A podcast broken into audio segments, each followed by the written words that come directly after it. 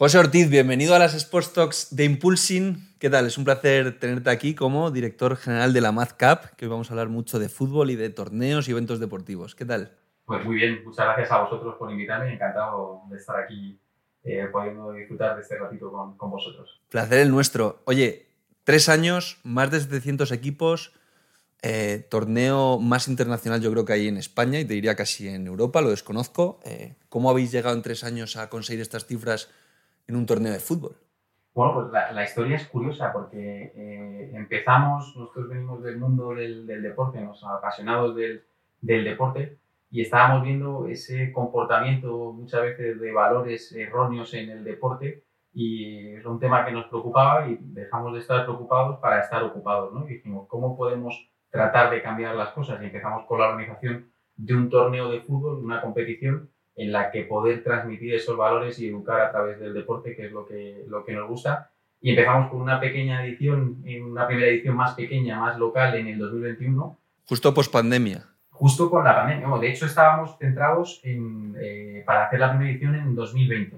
¿Pero la idea surge en la pandemia o antes de la pandemia? Surge justo antes de la pandemia. Entonces, estaba, la primera edición estaba programada para junio del 2020 tuvimos que cancelar la primera edición, lógicamente, porque era imposible realizar un, un, evento.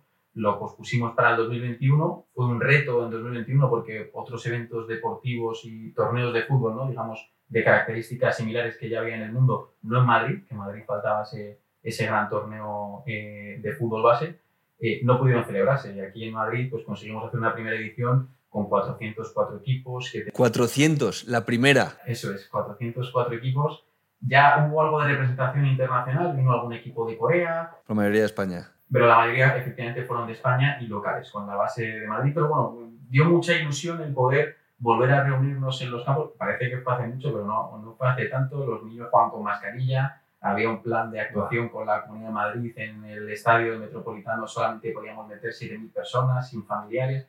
Era una, fue una primera muestra que, que, nos ha hecho pues luego poder crecer en el 22 y el año pasado en el 2023. Ahora hablaremos muchísimo de ese crecimiento. Pero oye, yo quiero que me cuentes, José Ortiz, Pepe, ¿cómo llegas tú, que vienes del mundo del tenis, al fútbol? Pues mira, yo, eh, yo soy un apasionado del, del, deporte, era tenista, estaba en el Centro de Alto Rendimiento de la Federación de Tenis de Madrid, siempre me ha gustado el deporte, me fui a estudiar con una beca deportiva a, a Estados Unidos, eh, luego empecé... ¿A qué uni de Estados Unidos? Yo estuve en Georgia State. Georgia State. Estuve en Georgia State, sí, sí. Y, y, luego empecé en el mundo de los eventos. De ahí, nada que ver, di un salto al sector salud, al sector sanitario, eh, y estuve trabajando en Pfizer, hice un MBA en la industria farmacéutica, estuve trabajando en Pfizer, y ahí fue cuando eh, surge la oportunidad, oye, vamos a hacer el mejor torneo del mundo aquí en la Comunidad de Madrid, con marca de, de deporte, valores, eh, gestión deportiva. O sea, tú entra, entras desde minuto uno. Yo entro justo en el 2020, yo entro en febrero, finales de febrero del 2020, o sea, tres semanas después es cuando ya empieza todo el tema del confinamiento, o sea, que fue, fue complicado el, el inicio, pero, pero bueno. Y, ahí llegaste, entraste como director general porque claro, ahí no habría ni estructura casi, porque no habíais ni celebrado ni la primera edición, estabais... Entramos, digamos, con un proyecto en el que empezamos a juntar eh, apoyos, ¿no? O sea, primero eh, pues lógicamente el, el, el, torneo se presentaba sobre un papel, ¿no? No, había, no es como ahora que ya llevamos un bagaje detrás con, otro, con otras ediciones realizadas, sino que era un, un proyecto sobre papel, íbamos juntando apoyos y digamos que fuimos creando la estructura que ahora estamos tratando de asentar en tres años porque el crecimiento lógicamente ha sido muy rápido. A mí me interesa muchas veces, ¿no? Porque hablamos de la parte de todo desarrollo de negocio, eh, pero bueno, eso hay que aterrizarlo, ¿no? Porque desarrollo de negocio siempre suena muy bonito, ¿no? ¿A qué te dedicas? Desarrollo de negocio. Esto es un podcast, como sabes, para profesionales que trabajan en la industria del deporte y mucha gente tiene curiosidad de cómo se hacen las cosas, ¿no? Esto al fin y al cabo como una masterclass. ¿Cómo se llega el primer año y tú llegas a 400 equipos sin fotos, sin vídeos, simplemente con un PowerPoint y la web que pudieses hacer, pero sin nada, y convences el primer año? ¿Cómo es ese proceso de hablar con los equipos y decirles, oye, voy a montar este torneo, tienes que venirte?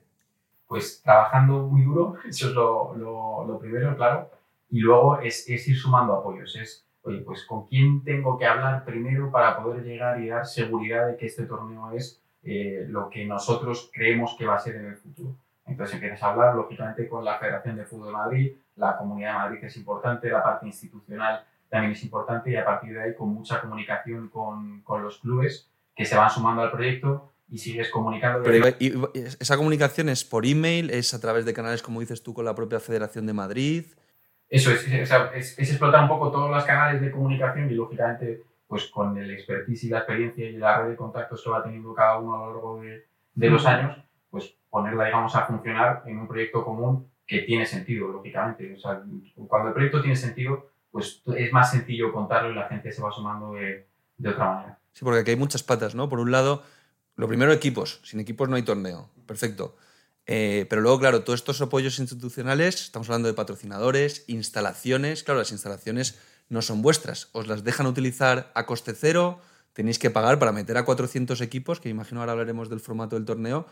Son muchos, muchos niños y niñas desde minuto uno. ¿Cómo, es toda esa gestión de instalaciones, costes, gastos? Eh, pues, lógicamente, el, esfuerzo logístico es enorme, ¿no? Porque al final el, el, primer año fueron 1.100 partidos, creo recordar, en cinco días y medio. Ahora estamos en 2.300 partidos en cinco días y medio, lo que es una, una locura a nivel organizativo y a nivel logístico. Pero sí, lógicamente, eh, nosotros ahora mismo estamos, nos extendemos por toda la Comunidad de Madrid, por los diferentes municipios, y sin las instituciones y, y la Comunidad de Madrid que te permite tener esos miembros y esa infraestructura para poder albergar un torneo de estas dimensiones, sería muy difícil organizarlo. Entonces, ahí vamos sumando eh, empezamos con el, en el Ayuntamiento de Alcalá haciendo algo más, más local, ¿no? Eh, ahí estaba la sede central, eh, hablamos con el Atlético de Madrid que se sumó al proyecto desde el principio, la sede central del torneo ha sido la ciudad deportiva del Atlético de Madrid, cuando tienes ya... La de, la de Alcalá. La de Alcalá de Henares, cuando tienes ya una, una instalación como el Atlético de Madrid y un club como el Atlético de Madrid detrás, digamos que le da también empaque al, al proyecto. Ya todo el mundo quiere, o sea, claro, pongámonos ahí en el contexto, ¿no? Para gente un poco menos futbolera, simplemente gestora, eh, que tú a un niño, a un entrenador que juega todos los días en un campo, chico o chica, porque ahora hablaremos que la Mazcap tenéis tanto categoría masculina como, como femenina, pero claro, tú le dices, oye, vas a jugar en las instalaciones del Atlético de Madrid. A lo mejor para alguien que está acostumbrado a eso, bueno, pero para el 90% de las personas eso ya es un aliciente, o sea, es una muy buena estrategia vuestra, ¿no? Exacto, o sea, para los equipos de Madrid, que, que, bueno, muchos que tienen la oportunidad de jugar en esas instalaciones o en, o en Valdebebas con la Ciudad Deportiva de Madrid. Y, y, sí, pero bueno, lo ven, están más acostumbrados para un equipo internacional. Eh, en aquel momento, en 2021, creo recordar que había cinco equipos eh, de Madrid en primera división. Entonces, es que era la capital mundial del deporte, que luego lo fue eh, Madrid en 2022. Era como el momento ideal para organizar un torneo de esas características eh, salvo por la pandemia, que lo, lo, digamos que lo ralentizó, lo, eh, lo complicó un poco, digamos, pero al final todo el mundo quería venir a probar su nivel competitivo con los clubes de Madrid, que aquí hay un nivel enorme. Ya no te hablo solamente de las principales canteras que, que todos las conocemos, sino otros equipos de Madrid locales que tienen un nivel espectacular y que están rindiendo a muy, a muy alto nivel en, eh, fuera, de, fuera de España a nivel europeo y, que España y Madrid es que es la puerta a Europa, para, para especialmente para, para, Latinoamérica. Oye, y hablemos de ese tema de los clubes y equipos para que la gente entienda un poco la magnitud ya de, de este torneo, ¿no?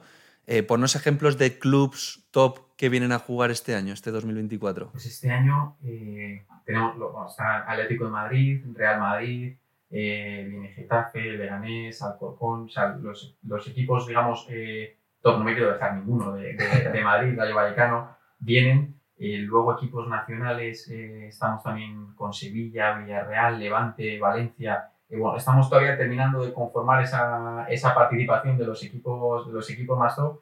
De fuera viene Sporting de Portugal, viene Juventus, viene el América de México, viene, viene Olympique de Lyon en fútbol femenino, que la verdad es que es una de las canteras más, más potentes. Tenemos, al final son 16 categorías de, de, de torneo y vienen muchos equipos. Ya llegado a este punto llegará mucho orgánico, ¿sabes? Ya no, ya no llega solo de que vais vosotros a tocar la puerta, sino de que os llegará... Claro, algún club de estos, por ejemplo, mencionabas el Olympique de León, ¿os llama o sois vosotros los que vais a hablar con ellos ya llegado a este momento? Pues, efectivamente, o sea, ahora hay un crecimiento orgánico, así donde en la primera y segunda edición, lógicamente, teníamos que nosotros contar el proyecto y promocionar con los clubes para, para que participen, Ahora sí nos hemos dado cuenta, pues en Estados Unidos, por ejemplo, que, que el año pasado ya tuvimos una representación de 14 equipos, pues este año vamos a doblar y con suerte triplicaremos también la, la participación. Y eso es muchas veces pues, que vienen los jugadores, eh, la mayor parte de las veces arrastran a la familia al, al, torneo, cuando vuelven a sus países, pues lo comentan, ¿no? ¿Y os acordáis aquel momento que vivimos con aquel equipo japonés, el gol que metimos? Eh, lo hablan con otros. Que... suben a redes, te ponen tu hashtag, te mencionan la ubicación, te mencionan, ¿no? Me imagino. Es, es clave poder, eh, poder hacer frente a la demanda que tienen ellos a nivel experiencial, porque hay muchas veces que vienen por la parte deportiva y hay otras veces que lógicamente lo que quieren es vivir una experiencia. Entonces, en tanto en cuanto somos capaces de cubrir esa expectativa de, de experiencia que tienen ellos con el torneo, nosotros tenemos a Marca como media partner, tenemos una OTP propia, les hacemos entrevistas, retransmitimos los partidos, tenemos el VAR de la Federación Española, que yo creo que eso sí que debemos ser el único torneo del mundo a nivel de deporte base que cuenta con el VAR, con árbitros profesionales. Toda esa experiencia Ya, ya. eh, eh, es la que nosotros tenemos que cubrir muy bien para que el índice de repetición año a año sea muy grande y que ese crecimiento sea orgánico, como dices. Sin parar nosotros esa promoción, que tenemos un reto claro que es la interna- internacionalización del torneo, pero hay un crecimiento orgánico ahora en esta, en esta cuarta edición que es eh, muy importante. ¿Cuál es el formato? Porque claro, cuando hablamos de 400 equipos el primer año, este año eh, no sé cuántos equipos habéis confirmado, habéis cerrado ya, estaba superior a los 700, había leído yo también en medios, ¿no? Eso es, este, este año vamos a mantener el número de equipos, vamos a dejarlo en 760 equipos aproximadamente. Luego, O sea, cerráis vosotros, os habéis tenido que cerrar. Eso es, sí, el año pasado ya tuvimos que cerrar. El año pasado fue curioso porque teníamos un torneo eh, pensado ¿no? desde un inicio para Ujú. 600 equipos y al final participaron 769. Y aún así tuvimos que dejar fuera a, a un gran número de equipos que querían participar porque logísticamente eh, lo teníamos pensado en el último mes. De 600 a 700 equipos, dices, bueno, no, no ha subido tanto, ¿no? Son 100, 100, bueno, 150 equipos, pero a nivel logístico, 600 equipos eh, computaban 1.600 partidos, 769 son 2.300 partidos. Entonces al final haces un torneo casi el doble de grande, que es que teníamos que hacer caso a la demanda que había de, de equipos, nos sabía muy mal dejar equipos fuera, pero no pudimos eh, a- Tenéis ya ese poder de dejar equipos fuera, o sea, eso ya son palabras mayores para un evento que lleva apenas tres años, ¿no? Y tres ediciones. Esta es la cuarta edición. Esta en 2024 va a ser la cuarta edición. Va a ser la cuarta edición, sí. Y el formato de esos son de 11 a 19 años, Tenemos desde los 8 hasta los 19 años 8 a 19. en categoría masculina y en femenina desde los 12 hasta los 19 años. Pues son muchísimas categorías. Es que has dicho que son, este año vais a hacer 2.000 y pico partidos. 2.300 partidos. 2.300 partidos. ¿Cómo se organiza un torneo de fútbol de esta magnitud?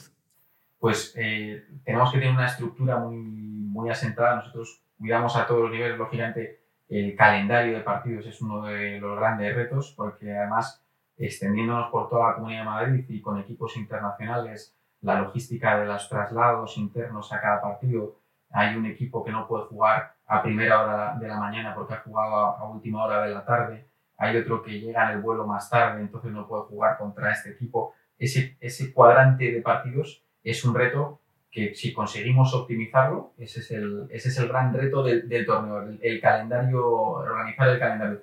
A partir de ahí, nosotros tenemos una estructura ya en la sede, digamos, asentada, con responsables de sede, delegados de campo, auxiliares, voluntarios. Tenemos un protocolo sanitario para una primera asistencia sanitaria en sede. Hay un call center para todo, cualquier incidencia que pueda haber deportiva, cualquier incidencia que pueda haber sanitaria, cualquier incidencia que pueda haber con traslados y logística. O sea, digamos que vamos poniendo todas las patas del Ujú. torneo a disposición para que el funcionamiento salga lo mejor posible. Pero esos son los cinco días de torneo, ¿no? Es- Ese personal me imagino que no está durante todo el año en el equipo. ¿Durante todo el año cuántos sois, por ejemplo? en el equipo, somos ahora, durante todo el año, lógicamente un torneo de estas, de estas dimensiones lo trabajamos todo el año. Yo Casi desde que acaba. Exacto, yo estoy full time con, con, con Magcat. Nosotros ahora mismo somos durante todo el año un equipo aproximadamente de 20 personas.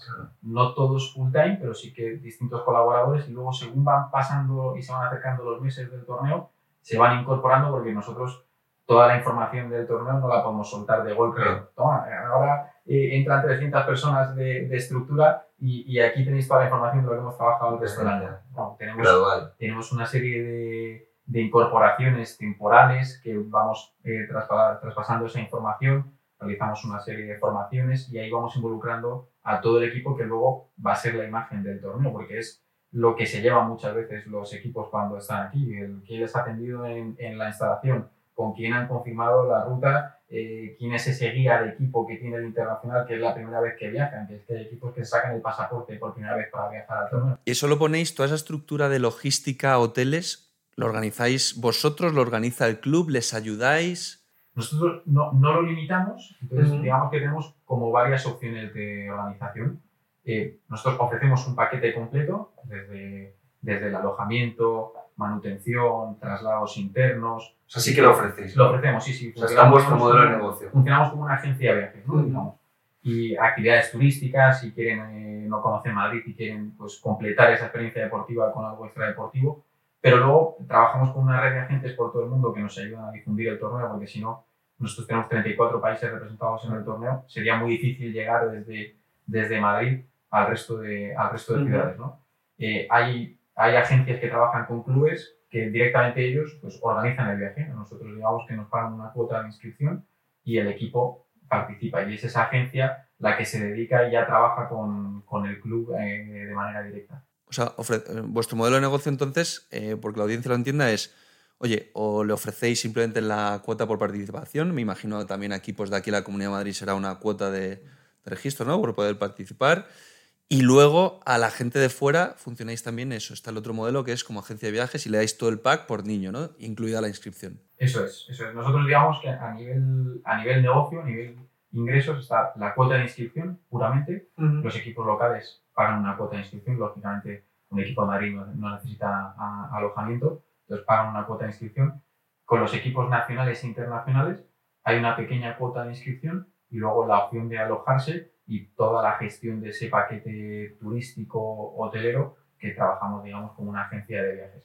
Y luego estaría otra pata que ya son todas las actividades extradeportivas y patrocinios. ¿Es más importante ahora mismo la parte de patrocinios a nivel de ingresos? No te voy a preguntar cifras, pero ¿es más importante la parte de patrocinios o la parte de, ingreso por equipo que viene?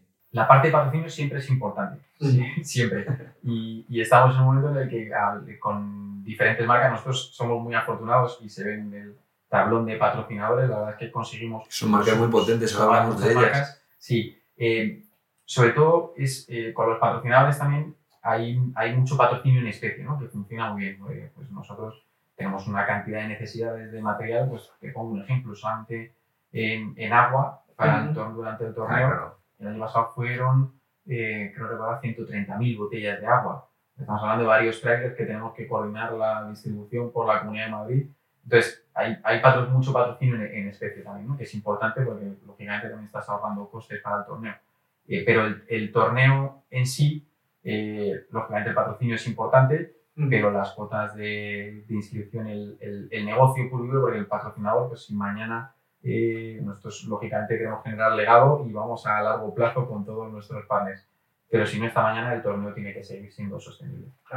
Y es que estamos hablando ¿no? de que sois eh, 12.000, ¿no? 12.000 entre niños, niñas y entrenadores. Son 14.000 participantes. 14.000 participantes contando también a personal. o eh, contando solo a jugadores. Jugadores, y jugadores y staff técnico. Joder, sí está, 14.000. Pero claro, eso. Sería 12.000 y 2.000 de esta Claro, pero yo multiplico un por dos, luego pensando en padres, familiares, ¿no? Estamos hablando de casi 30.000 personas las que. Eso es, nosotros estamos un cálculo de 35.000 personas. El año pasado hicimos un estudio de un estudio de impacto económico de lo que deja el torneo en la Comunidad de Madrid, que hicimos con las consultoras SPSG y GFK. Y se realizaron varias encuestas, tanto online como in situ, a equipos participantes, a jugadores y a clubes y también a visitantes, ¿no? a, las personas familiares, fans que acompañan a, a, los equipos. Y por las instalaciones del torneo, pues al final estaba cifrado en 200.000 personas la, la afluencia. Estará contenta la, la, comunidad, que la Comunidad de Madrid también es partícipe, ya es partner de, de, vuestro torneo, ¿no? Sí, la Comunidad de Madrid apoya, apoya mucho el torneo desde el principio. Y es que ese impacto económico en la Comunidad de Madrid está cifrado en 29,3 millones de euros. Entonces, toda esa parte turística de deporte base, además el turismo deportivo que hemos estado hace, ahora hace poquito en, en Fitur también, en Fitur Sport, eh, esa parte de turismo deportivo es súper es, importante, ¿no? Es un turismo deportivo, familiar, de calidad. En junio, que es verdad que ahora en la Comunidad de Madrid está de moda y, va creciendo eh, el, el, el, volumen de ofertas de ocio que hay en, en, junio y cada vez hay más actividad. Pero junio era una época, a finales de junio, cuando acaban los colegios, no han empezado los campamentos, era una época así un poco rara de, de alojamiento los hoteles no estaban, no estaban llenos, bueno, pues con este torneo nosotros, claro, que con ese volumen de, de 14.000 participantes, estamos hablando de miles de plazas hoteleras y de gente de 34 países moviéndose aquí por la comunidad pendientes de conocer la oferta que tiene para ellos. Recordemos, este 2024 las fechas de la MazCap son del 21 al 26 de junio. Del 21 al 26, claro, es que además también estratégicamente, ¿no? Ya pensando en business, eh, claro, lo que acabas de mencionar, es justo la semana que acaban los coles, semana previa a los campamentos de verano, para vosotros es, es una fecha, vamos. Eso es, estuvimos dando muchas vueltas a, a la fecha y al final eh, la fecha ideal no, no existe, claro. porque aquí, aquí en España, efectivamente, acaban justo los, los colegios y es una fecha, en julio ya empiezan los campamentos, eh, ya cada uno, cada familia pues tiene su, planificación, eh, pero claro, fuera de España funciona un poco diferente. En Inglaterra, por ejemplo, todavía no están de vacaciones. Eh, bueno, con cada país vamos haciendo encajes, lo que nos hemos dado cuenta al final es que si el torneo es, es bueno, a los equipos les interesa, y se van a movilizar para participar. ¿Cuántos clubes vienen este año de fuera de España? Pues en clubes no sé decirte porque tenemos que ver, luego cada club participa con un número de, ah, equipos. claro. Eh, varias categorías. En equipos, la idea es tener 200 equipos eh, internacionales este, este, año. es un y 30 y pico nacionalidades, has mencionado. Eso es, más de 30 en los últimos 34 y este año el objetivo es mantener o superar esa, ese número de países. Claro, es que es una pasada porque claro, yo pienso en, la logística de todo esto y tiene que ser, o sea, ¿cuál es el mayor reto al que os enfrentáis desde la MazCap? En, en, la operativa, la logística, oye, a lo mejor no viene un equipo, no creo, obviamente, porque está vuestra, ahora hablaremos de vuestra ceremonia de apertura, que no es como que tiene que llegar un equipo ese mismo día, sino que llegan previamente al, torneo. El 21 ¿Es la ceremonia de apertura o el 21 se empieza a jugar? El 21 se empieza a jugar. El 21 viernes por la tarde empiezan a jugar. Vemos que dejamos esa esa franja de mañana para algún equipo internacional que, que, viene. El viernes por la tarde solemos empezar con partidos más de los equipos locales y, y, algún equipo, hay equipos que vienen con cuatro días de antelación, que quieren aquí disfrutar de, de alguna experiencia deportiva previa, aclimatarse, jugar algún partido amistoso y preparan, digamos que hacen una preparación eh, del torneo aquí ya en España y vienen, con antelación. Pero el, viernes empezamos con, ese, eh, con más partidos locales y luego la fiesta de, celebración, eh, le estuvimos dando muchas vueltas, la hacemos en el Civitas Metropolitano y la hacemos justo en medio del torneo. Ah, en medio, no, no es pre. Eso, esto es el, el, lunes 24. ¿Pero siempre ha sido así o esto es el primer año? Siempre ha sido así, siempre desde, ha sido así. desde el principio, sí, sí. O sea, el, fue una cosa, eh, se puede ser sincero, fue una cosa al principio circunstancial por calendario de eventos del, del estadio del Civitas Metropolitano, que al final en verano pues, tiene también muchos eventos de, de conciertos y demás. Y, pero al final es que es, es el modelo que encaja perfecto. Porque, el primer año fue de rebote porque no había otra. Eso es. Y, y, a partir de ahí es que lo estamos replicando en el resto de, de años porque es justo cuando acaba la fase de grupos y van a empezar al día siguiente la fase final, hacemos como ese parón, todos los equipos siguen en competición porque hacerlo de clausura, pues ya hay equipos que han perdido, que ya no están en competición, digamos que no tiene ese componente formativo que a nosotros nos, nos gusta. Aquí marcamos justo la separación entre la fase de grupos y las fases finales de, bueno, te damos una jornada de descanso, disfrutemos y mañana ya empezamos con, con las eliminatorias. Entonces ha salido, el, el, modelo la verdad es que está funcionando muy bien, estamos contentos. Bueno, es un modelo novedoso, yo no lo había visto nunca en la ceremonia de inauguración que fuera a mitad de, de, un torneo y un torneo encima de esta magnitud.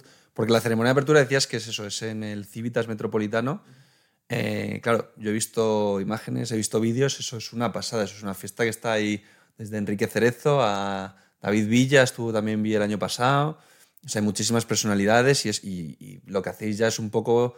Eh, es un show, ¿no? Al fin y al cabo, hacéis actuaciones, música... Sí, o sea, al final tratamos que sea una fiesta para, para los jugadores. O sea, queremos que el jugador sea el protagonista. Eh, hacemos un desfile de todos los equipos al más puro estilo olímpico.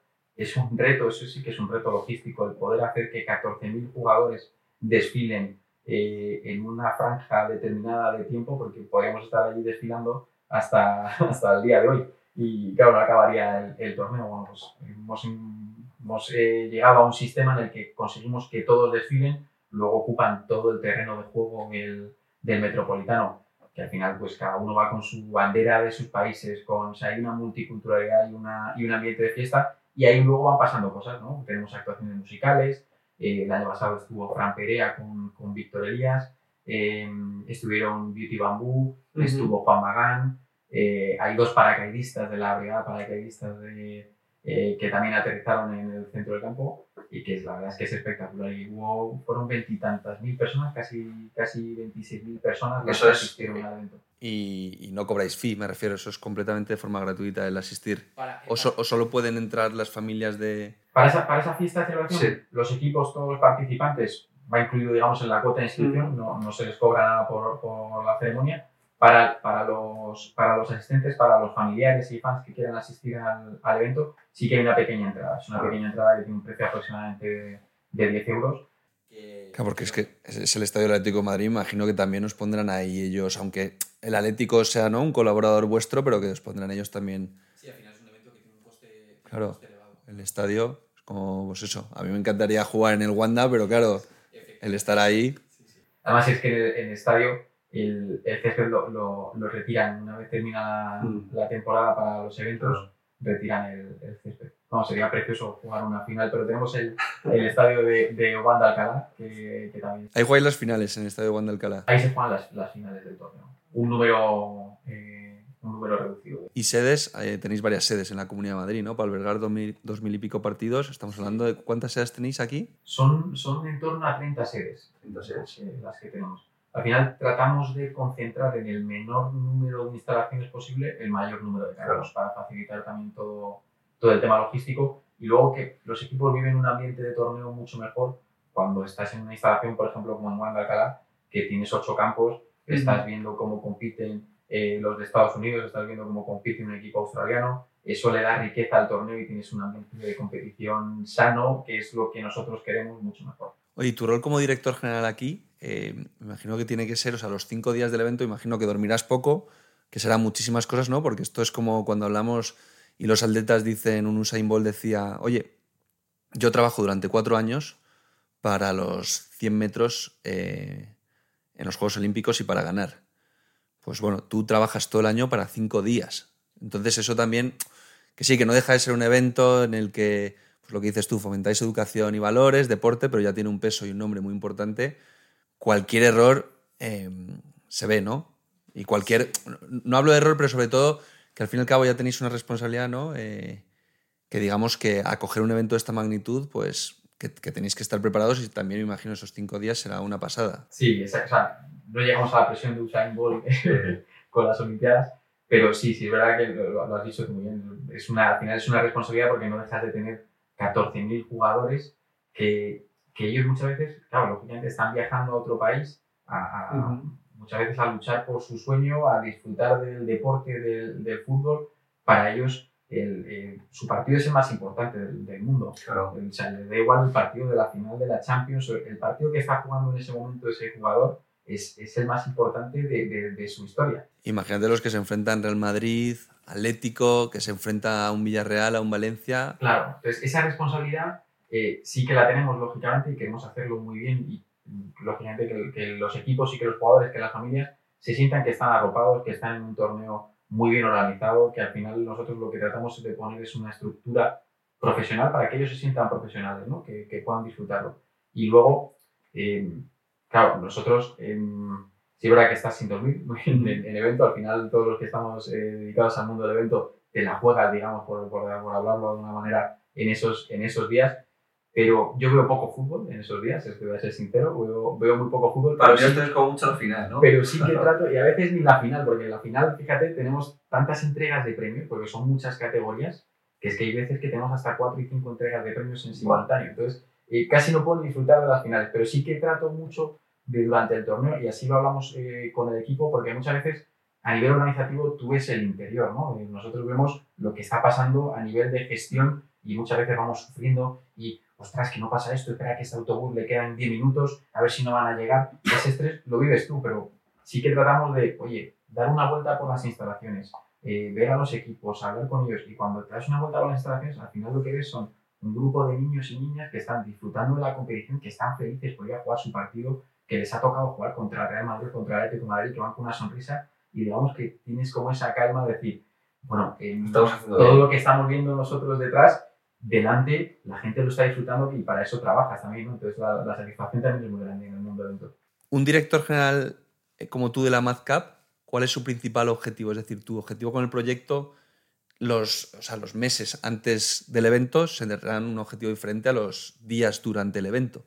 ¿Cuál es tu objetivo antes de organizar el evento? Si es ventas, captar tú más equipos, coordinar, ya sois 20 personas, decías, eh, durante los meses antes, ¿cuál, dónde pones tú más energía y qué es lo que te lleva más tiempo y, cuál es tu objetivo? Nosotros, al final, al ser una, una pequeña empresa, digamos, nos toca hacer un poco de todo, ¿no? Lógicamente el objetivo al principio es pues esa conceptualización y estructura a nivel estratégico de, bueno, este año qué hacemos? Seguimos creciendo el número de equipos, asentamos qué cosas de mejora, oye, vamos a parar, vamos a analizar, hemos hecho encuestas de satisfacción, qué es lo que está gustando, qué es lo que podemos mejorar y digamos que vamos poniendo foco y mi objetivo ahí es crear una estructura para ser capaces de que todo el feedback que hemos ido recibiendo podamos, podamos mejorarlo.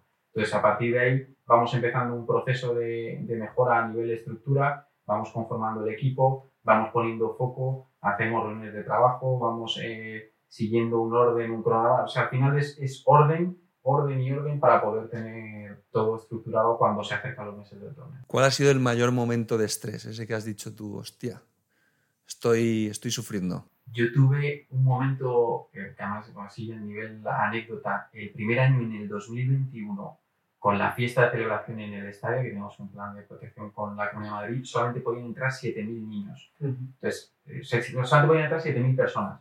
Nosotros teníamos 7.000 jugadores eh, pensaba 7.000 jugadores, pero arriba abajo, ¿no? Sí, pero 7.000 jugadores. No podían entrar familiares. Claro, en un momento de pandemia, eh, la responsabilidad de decir, oye, aquí hay una serie de familiares, porque los equipos la mayor parte eran locales, que nos dejan, por así decirlo, a los niños en la puerta del estadio y a partir de aquí son nuestros, eh, ¿cómo les entregamos luego a su familia? Entonces ahí empezaron a surgir ese, todo ese tipo de, de preguntas. Eh, no podía fallar nada, 7.000 personas son 7.000 personas, no podías tener 7.001. O sea, era, era todo un momento de... Personas, encima tú 7.000 niños. Eso es, eso es. Entonces era, era un momento de, de, de estrés en la primera edición, lógicamente. Ahora pues ya tenemos, eh, digamos, cierto bagaje en esa, en esa parte de, organización, pero ese momento fue, fue bastante complicado eh, para mí a nivel personal y sé que para las personas que hemos estado en el equipo... ¿Cómo lo solventaste?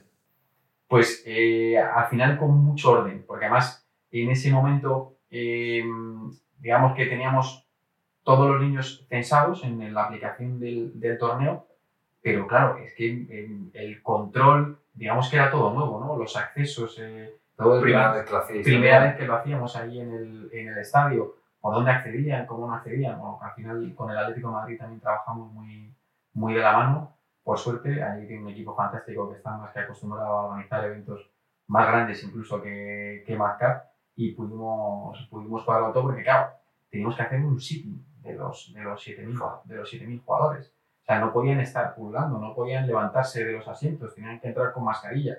¿Cómo, no, cómo controlan 7.000 niños para que estén con la mascarilla? Bueno, pues todo eso, al final, con estructura y con orden, con mucha comunicación con, con ellos, lo fuimos solventando y la que fue un éxito en la primera edición. ¿Tú ahí ya estabas full time con MadCap o lo compaginabas con tu trabajo todavía?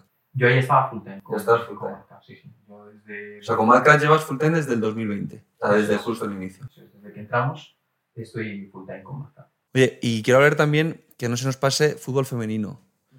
Eh, creo de 12 a 19 años, eh, si mal no recuerdo, has dicho. 12 a 19. ¿Hay algún torneo de fútbol femenino tan grande como el vuestro aquí en España? Hay, en, en España no hay, no hay, un torneo tan grande. Nosotros en fútbol femenino estamos juntando más de 100 equipos. digamos, ya estamos posicionados como referente a nivel mundial. Y luego, sobre todo, es que eh, nosotros una cosa que lo tenemos como reto y que estamos eh, haciendo, creo que bien, desde, desde es que tenemos un torneo que guardamos un equilibrio muy alto con el nivel competitivo, ¿no? O sea, tenemos, es un torneo de todos y para todos, es un torneo más social, pero sí que participa un Atlético Madrid, un Real Madrid. Entonces, eso lo hacemos con clubes federados, ¿no?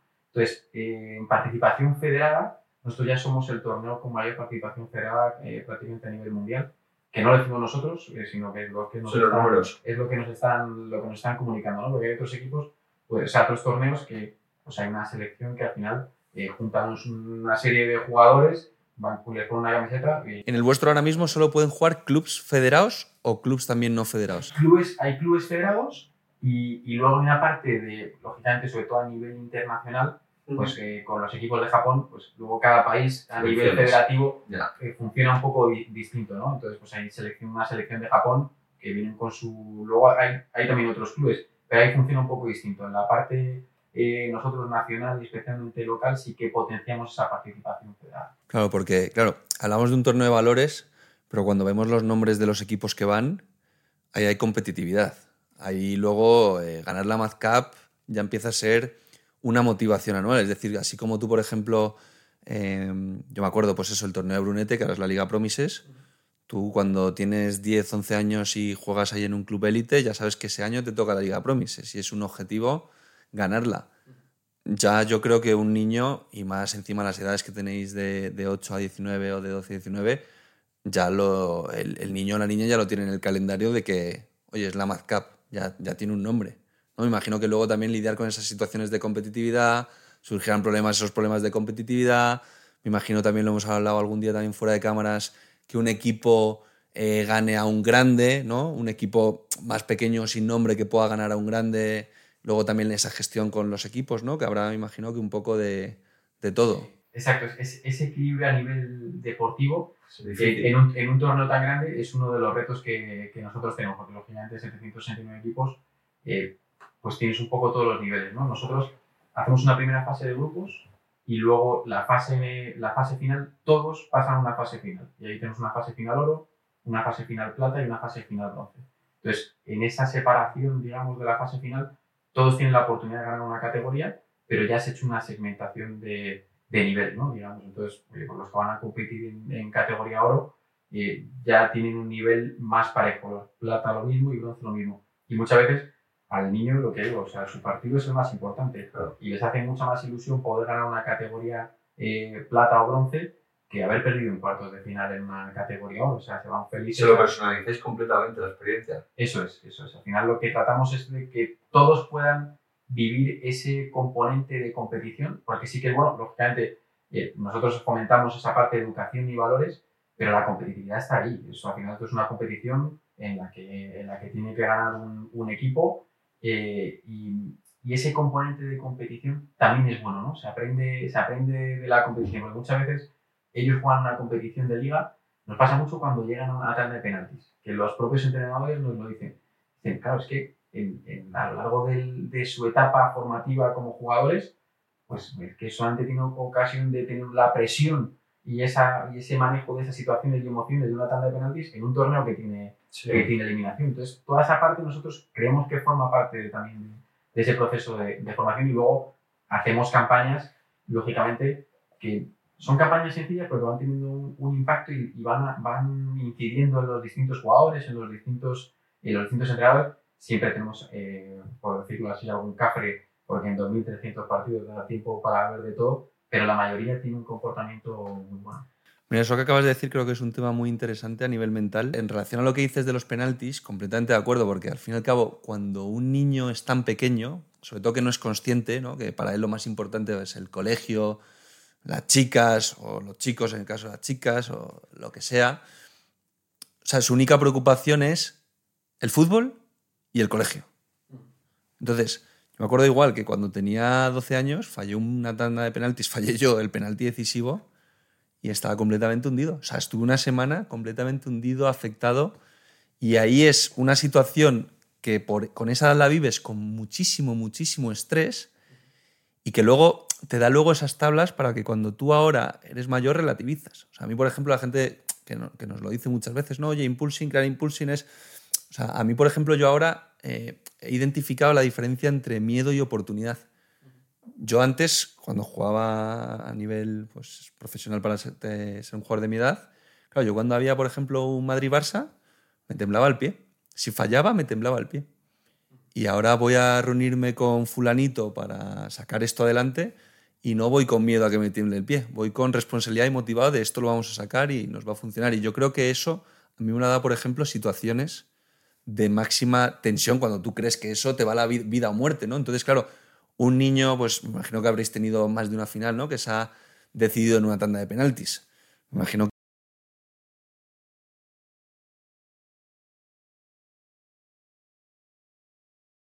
Claro, es que es, es, es eso, o sea, Es un mundial. E- Efectivamente, o sea, ese momento es el más importante para esa persona que va a tirar el penalti y, y esa gestión de las emociones es que forma parte de la, de la formación. Entonces, poder tener la oportunidad de tú vivir en tus propias carnes ese momento de tensión, de estrés y, y si lo fallas, de gestión de esa frustración, es que eso te, te forma para, para el futuro. O sea, eso luego es lo que nosotros, eh, que no solamente hacemos el torneo de, de fútbol, sino que estamos realizando también sesiones de formación en colegios de la Comunidad de Madrid ver, con el deporte y el fútbol como vehículo para transmitir valores. Eso es lo que luego eh, muchas veces el jugador en ese momento no se da cuenta, pero el deporte le está dando una formación brutal para su, para su futuro. Entonces, pues nosotros lo que tratamos de hacer es, oye, date cuenta de estas cosas que te están pasando, que es una formación muy, muy buena. Eso, es lo que tratamos de poner en foco. Y tú que vienes también del mundo del tenis, ahora aparco un momentito la, la Madcap, ahora hablaremos también de la Madcap Basket, que te quiero preguntar un par de cosas. Eh, pero claro, tú has sido tenista. Y, oye, eh, tú no me lo vas a reconocer, pero tenista de los buenos, porque para irte con una beca a Estados Unidos malo no eres. Mejor no... Claro, es que ahora pensamos en, en Rafa Nadal y en Alcaraz, ¿no? Porque pensamos en tenista y nos creemos que son los dos únicos, ¿no? Pero, oye, para irte con una beca, eh, malo no eres. Tú que has vivido también el tenis a modo competitivo y, para mí el tenis, que yo lo he vivido, sabes, como mi hermana, para mí es el deporte más complejo porque estás tú solo, es muy duro. Tú, esos momentos también te habrán ayudado, ¿no? O sea, para- el tenis, por ejemplo, ¿tú cómo lo has vivido para que te ayude ahora a gestionar también como director general un proyecto tan grande como la Madcap? Yo es que, es que pienso mucho en ello a, diario. O sea, yo creo que esa, eh, primero es, esa, em, em, esa filosofía del valor, del esfuerzo, de- del orden, de la disciplina que te da el deporte, es que eso lo puedes aplicar en todo en la vida. En- a nivel profesional, en tu carrera profesional, ya no solamente en la carrera deportiva, sino luego en la carrera profesional, en el trabajo, yo lo aplico mucho desde el principio. Creo que esa etapa de formación y de estar en un centro de alto rendimiento con el técnico, nosotros entrenábamos eh, hasta cuatro horas y media diarias íbamos a un colegio especial que íbamos de 8 a 11 de la mañana, a las 11 de la mañana íbamos a entrenar, después volvíamos a, a clase hasta las, hasta las 5 y luego otra vez a entrenar.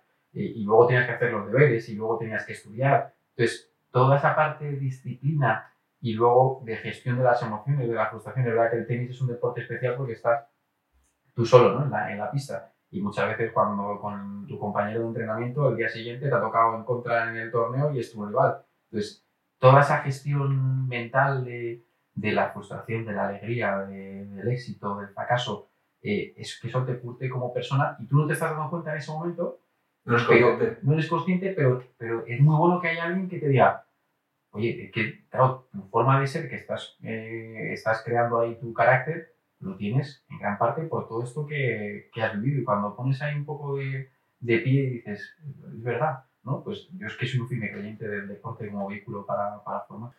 Y perdona por ser tan duro, pero además, con lo que pasa en el 99% de los casos, como tú y yo, que lo has dado todo, a lo mejor no has sido consciente. Yo, por ejemplo, creo que nunca fui consciente de la oportunidad que tuve. Entonces, eh, no, no fui capaz de, de darlo todo, como por ejemplo ahora lo, lo estoy dando con Impulsing. Es una espinita. Pero, claro, tú, cuánta, tú, estás diciendo, entrenabas cinco horas al día, cinco horas y no lo has conseguido. Pero te has reinventado. Y ahora estás al cabo, o sea, estás liderando un proyectazo y eso a lo mejor, claro, tú no eras consciente cuando juegas al tenis y dices, hostia, no lo he conseguido y no voy a llegar a ser tenista profesional. Pero ahora mismo estás liderando un proyecto también con unas habilidades sociales o de gestión a la frustración o de gestión, como decías tú, en esa primera edición que os entran 7.000 personas, que claro, una persona que nunca se ha enfrentado a un fracaso o a un momento de estrés como tú te enfrentabas con el tenis todas las semanas, ¿no? A lo mejor no lo, no lo ha vivido. Exacto. O sea, al final, em, tú eras mucho mejor futbolista que yo tenista. Eso, Bueno, yo- eso sé yo. Muy de pequeño. Pero- Me, faltó, me faltaron horas de trabajo. Pero es que, es que, es que tú lo has dicho, es que es muy complicado llegar. Y tú muchas veces, eh, por mucho que des y mucho talento y mucho trabajo y mucho esfuerzo, es que llegan muy poquitos. Entonces, al final, eh, lo importante es que sigas haciendo deporte, que aunque creas que para el deporte profesional llegan muy pocos. Pero, pero eh, todo lo que has dado, todo ese esfuerzo, todo ese sacrificio y tiempo que has invertido en el, en el deporte, no, no está tirado por tierra. O sea, que al final te ha servido y te ha formado de carácter, te ha formado una personalidad y, te ha formado y te ha preparado para la vida profesional también. Sí, eso es lo que yo creo que tienen que entender pues, chicos que participan en vuestro torneo de estas canteras top que hablabas, de que, oye, que el objetivo no es llegar a ser profesional, el objetivo es tener siempre motivaciones, ¿no? Y el deporte te enseña un poco a, a estar motivado, ¿no? Una persona motivada al fin y al cabo es, es imparable. Oye, Madcap Basket. Eh, teníais poco que hacer, estabais tranquilos y de repente este año, ¿no? Lanzáis, eh, te iba a decir un spin-off, pero lanzáis como un nuevo proyecto bajo la marca Madcap, torneo de baloncesto. Cuéntanos un poco eh, esto a dónde va. ¿Vais a abrir más deportes, más sedes? Eh, ¿Cómo, ¿Cómo, llegáis aquí al abrir baloncesto? Esa, es la idea, ¿no? Digamos que en distintas conversaciones que hemos ido teniendo desde que estamos con Madcap en el mundo del deporte, específicamente empezando en el, en el, fútbol, pues sí que nos han llegado más, más oportunidades, ¿no? ¿Y por qué no replicamos el, el modelo Madcap? ¿Os lo han propuesto o sale de vosotros? Nos, nos, nos, han propuesto y nosotros Híbrido, desde ¿no? el principio queríamos eh, extenderlo a más deportes, ¿no? Al final somos amantes del deporte y, y, creemos que el modelo funciona y que es bueno y que es positivo, oye, ¿por qué no extenderlo a más deportes? Entonces, empezamos por el baloncesto este año, ya hemos lanzado Marca Basket, que va a ser en, en, Semana Santa, y hacemos dos torneos, ¿no? En, en Madrid. En Madrid, en Madrid, en Alcalá de Henares, este primer año.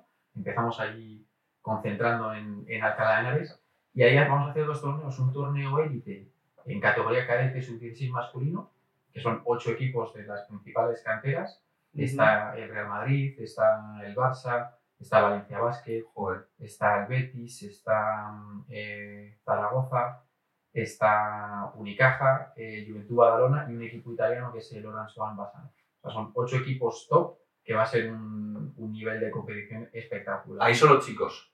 Esa es categoría cadete sub-16 masculino. Uh -huh. Vamos a empezar por el masculino en ese, en ese torneo élite y, y, para el año que viene ya tenemos nuevas, eh, nuevas incorporaciones seguro. Y ese luego va seguido de un torneo eh, de base con una participación en torno a 100 equipos, más parecido al torneo de, de fútbol, uh -huh. ya con participación nacional, internacional, eh, desde en categoría tanto masculino como femenino, desde Alevín hasta Junior, desde uh -huh. los 12 hasta los 18 años.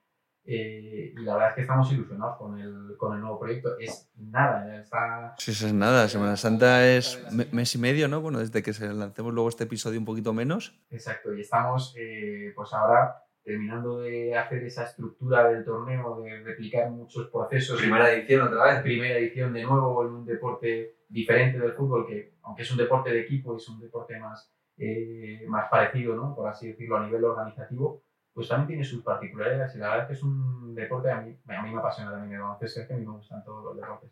Y sí que a futuro, pues ya tenemos ahí eh, próximos pasos que dar en el deporte y por qué no en el futuro pues acabar organizando las Olimpiadas del deporte base siempre, siempre desde la base.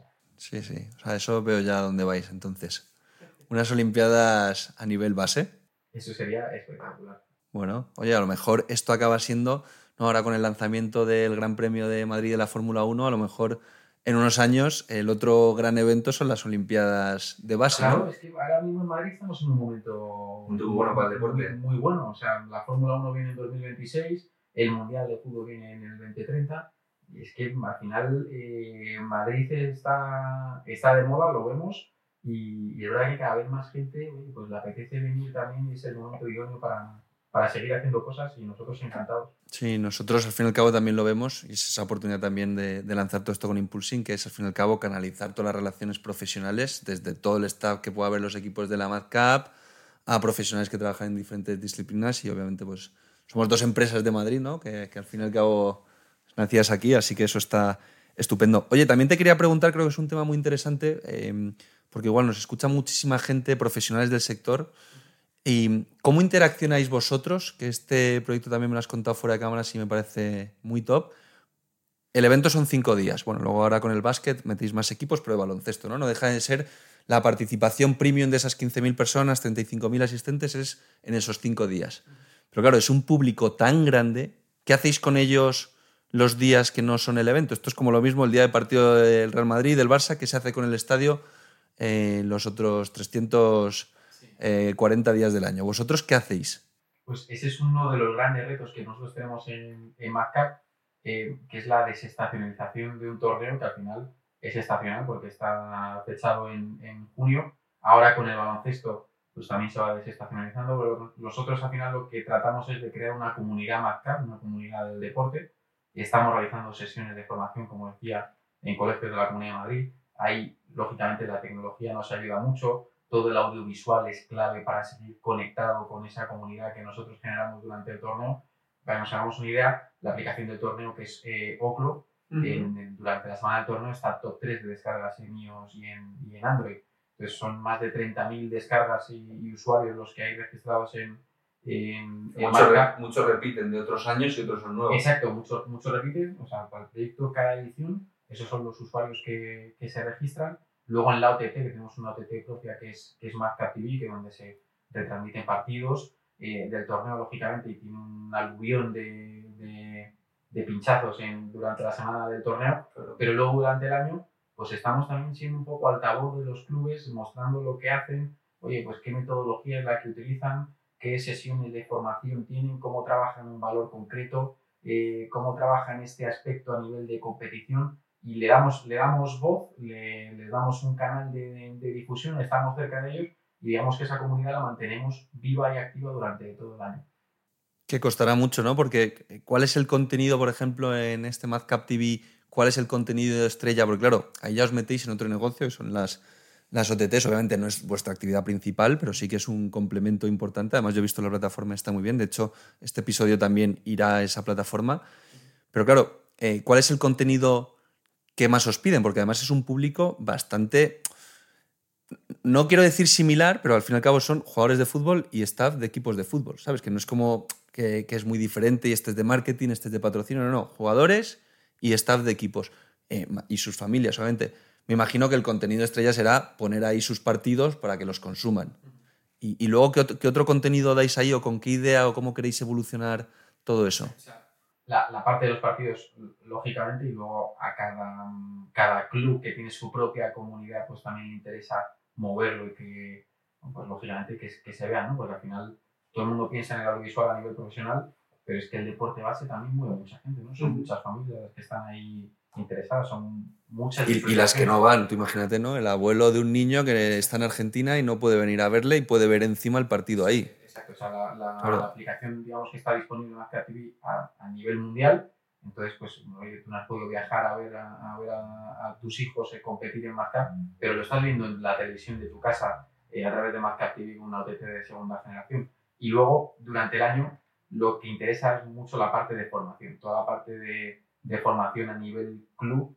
Nosotros, yo creo que hay un reto a nivel eh, deporte, a nivel industrial, deporte base, que es la profesionalización del, del deporte base. Es verdad que estamos viendo un cambio y los clubes pues cada vez son más profesionales, ¿no? Y la gente ya se dedica y hay eh, másteres específicos, ¿no? Eh, Ujú. Que vosotros también vais a entrevistar a gente, a gente top en ese, en ese sentido. Eh, todo eso hace que el entorno deportivo crezca y al final lo que hace falta es que se conozca.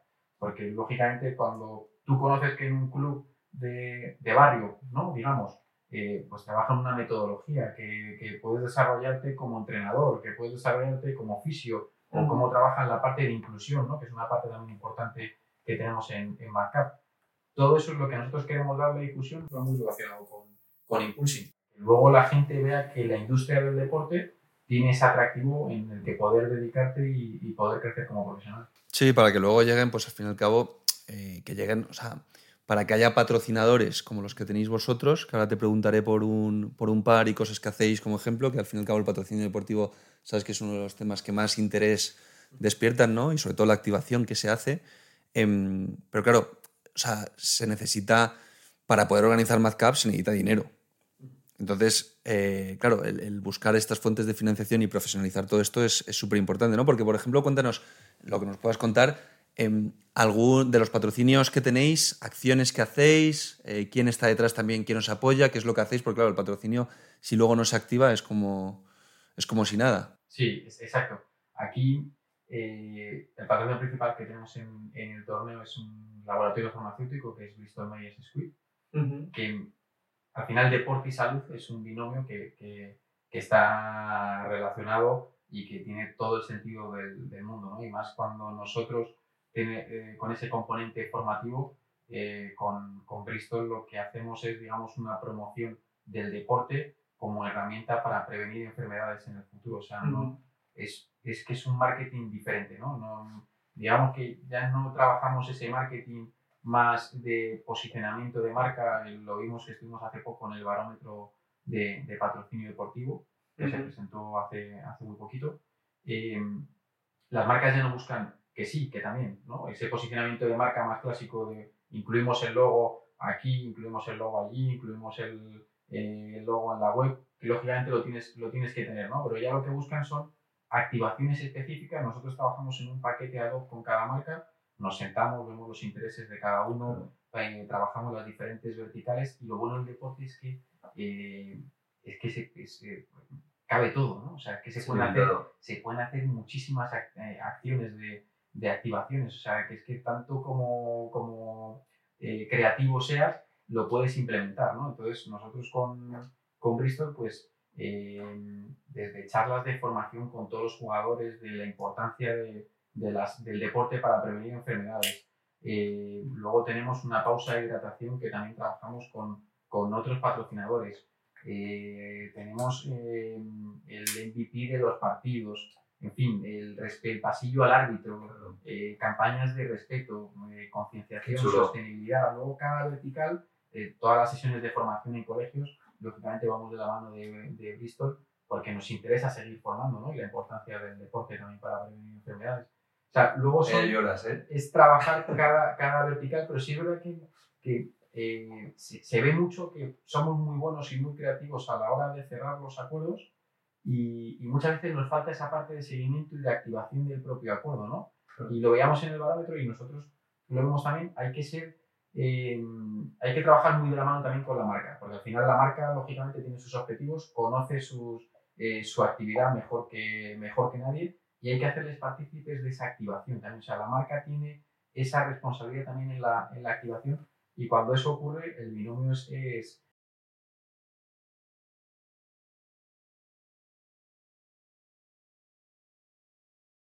Sí, que os vean proactivos también a vosotros. Claro.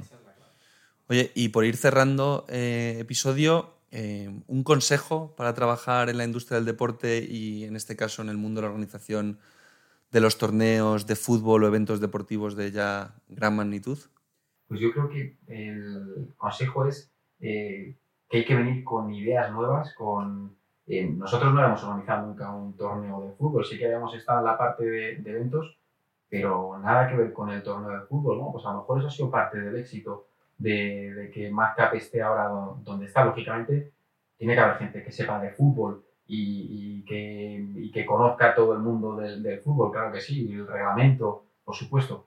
Pero eh, hay que venir con ideas nuevas. O sea, eh, esa parte de profesionalización que decía de la industria deportiva pasa por eso, ¿no? Que, oye, sí, hasta ahora se vienen haciendo las cosas así, pero no quiere decir que se tengan que seguir haciendo así. El deporte lo bueno que tiene es que está en continua evolución la gente va a seguir haciendo deporte, el deporte la gente lo demanda, le gusta, lo disfruta y hay que hacer de ese disfrute una experiencia y que la industria deportiva se vea como un desarrollo profesional de verdad, no solamente el que está en el club profesional, no, no, que hay muchas más salidas en el, en el deporte que está relacionado con multitud de industrias y que ideas frescas y nuevas, la industria del deporte va a abrir la puerta a todos seguro. Pues Pepe, muchas gracias eh, por presentarnos la MazCap, MazCap Basket, muchísima suerte. Esperamos que guardamos este episodio y esperemos que de aquí a unos años llegamos. ¿Te acuerdas cuando me dijiste de las Olimpiadas? Pero bueno, que salga sobre todo fuera de bromas eh, partido a partido, ¿no? Que vosotros estáis con el Atleti. Eh, que salga todo fenomenal este año, que arranquéis bien otra primera edición que siempre genera adrenalina de nuevo, ¿no? Y, un placer que nos hayas contado todo el proyecto para que lo conozcamos mejor y toda nuestra audiencia también. Muchísimas gracias a, a vosotros, vamos encantado de estar aquí con Impulsing y vamos el mejor de los éxitos también para vosotros, que seguro que, que lo tenéis. Gracias.